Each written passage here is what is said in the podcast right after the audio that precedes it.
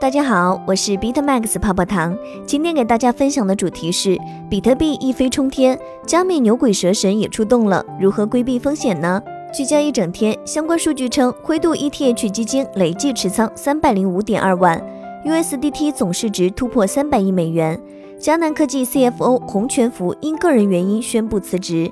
DeFi 真实锁仓量首次突破四百亿美元，创历史新高。比特币突破四万八千美元，登上微博热搜榜。纳斯达克加密 ETF 在北慕大证券交易所开始交易。特斯拉宣布投资比特币后，印度加密交易所存款请求数激增。以下关于加密市场的风险评估来自白话区块链资深作者一棵杨树。了解更多财富密码，可以加泡泡糖微信小写的 PPT 幺九九九零六。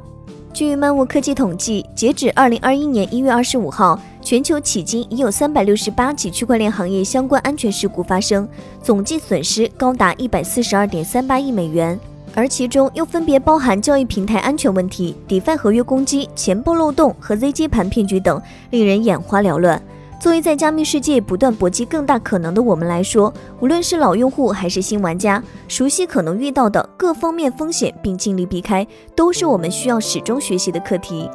交易平台风险损失上千万 BTC，对于我们用户而言，打交道最多的无疑就是交易平台。而纵观中心化交易平台发展史，尤其是被盗史，可能就会不住感慨：技术 bug 易除，人性 bug 难防。无论曾经多么风光的历史，在这方面似乎都有难逃的魔咒。其中，仅损失在一万枚比特币以上的交易平台，截至目前就至少有五家。二零一四年初的全球最大交易平台门头沟，二零一六年八月份的异界传奇 Bitfenix，以及二零一八年旱地拔葱、曾一度风头无两的 Fcoin，这些曾经叱咤风云的交易平台，无一例外都爆出过万的 BTC 损失记录的安全问题。如今，他们有的已经消失在圈子当中，有的则失去了以往的地位。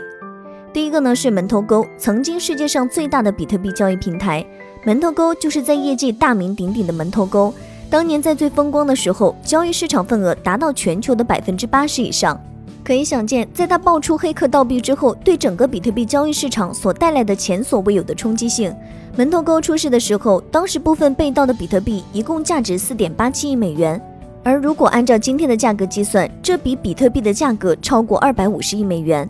第二个呢是 Bitfinex 发债自救交易平台债转股第一人。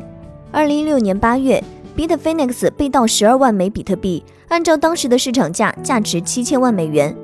正当市场怀疑与忧心第二个门头沟时，Bitfinex 想出一个方法，迫使用户与其共度难关，其强制性的削减了几乎所有用户账户中的百分之三十六的数字资产。并向每个用户发放了与其账户百分之三十六存款等价的 BFX Coin Token，初始值设定为一美元，既可以交易，也可以购买 Bitfinex 母公司的 iFinex 的股票，类比股市。第三个呢是 F Coin 没有真相，数据出错和决策失误导致七千到一万三千 BTC 的敞口。二零一九年二月十七号，F Coin 创始人张建发布了 F Coin 真相。公告称，因为数据出错和决策失误的原因，Fcoin 目前面临的最大问题不是系统无法恢复，而是资金储备无法兑付用户提现，且预计无法兑付的资金规模在七千到一万三的 BTC 之间，一时间引发行业哗然。而就在今年一月一号，Fcoin Fmax 宣布平台将转化为 DEX，现货与合约交易于一月四号零点停止，正式为自己画上了句号。当然，最能作妖的交易平台，恐怕还是属加拿大最大的加密货币交易平台 Quadriga CX 最为离奇。创始人 Cotton 意外死亡，颇为诡异的是，Quadriga CX 的冷钱包私钥竟被 Cotton 一人掌管，由此导致价值约1.45亿美元的加密资产无法取出，最终闹出了投资人等相关权益方要求开棺验尸的声音。所以，从某种程度来讲，无论是老玩家还是新用户，逐步了解 DEX，并将其使用习惯和资产配置向 DEX 倾斜，也是必须要考虑的课题。DeFi 攻击黑客的取款机这方面的风险，二零二零年才算凸显出来，而 BZX 可谓是这方面最不幸的代表之一，在二零二零年连续被攻击了至少三次。二月十五号，某位攻击者在一个以太坊区块时间内，充分利用闪电贷，在未曾动用自有资金的前提下，一环紧套一环，最终通过在漏洞间操纵价格，成功套利一千二百七十一枚 ETH。三天之后，二月十八号，BZX 闪电贷攻击一次时隔数日再次出现，获利两千三百八十八个 ETH。BZX 的霉运并未就此结束，九月十四号再次因为合约漏洞失窃四千七百枚 ETH。总之底费安全风险就像是一场不对称的单向猎杀，对黑客而言无疑是取之不尽的免费提款机，而对我们普通用户而言，更像是一把不知何时会落下的达摩克里斯之剑。保持警惕，不随便参与授权之余，更多的也是运气。私钥钱包保管不当，无法弥补的遗憾。私钥及资产，这句话真的是再怎么强调都不为过。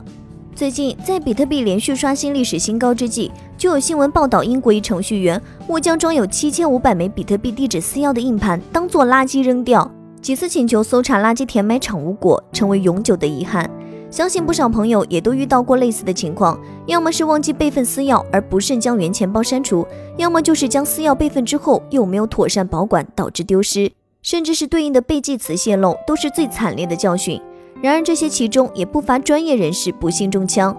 瑞波前 CTO 最近就承认把有七千零二个比特币的硬件密码给忘了，如今试了八次，还有两次机会。所以私钥无论如何都要妥善保管，尤其是要注意备份，以免丢失。无论再怎么注意都不过分。ZJP 骗局专门针对小白用户的杀招，这其实才是很多新朋友最容易踩的坑。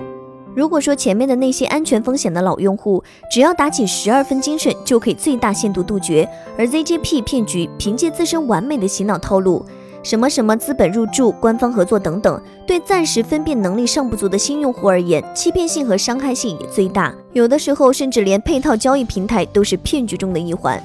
就在前不久，老家的亲戚突然找起来问某币，说是官方称其有某山资本即将入驻，很可能迎来暴涨。但是颇为诡异的是，那个加密货币以及对应的交易平台，我根本就没有听说过。而后续在这位亲戚那里也看到了其他几家交易平台，也是根本就没听说过的。这应该是很多刚接触加密货币和区块链投资领域的普通用户最容易接触到的骗局。其中最知名的典型案例，无外乎是2019年的贝尔链事件。早期无疑是极具诱惑力的，单边上涨的 K 线似乎会一直持续下去。殊不知，前方正是庄家自得慵懒的血盆大口。从项目到交易平台，一整套连环设计，让很多没有足够分辨能力的新朋友最容易一夕之间超级玛丽大跳水。熟悉的维权大戏也一一补足。总之，对于我们普通投资者而言，加密行业作为新兴领域，有着足够的想象空间和创新玩法，但同时也正如一个黑暗森林，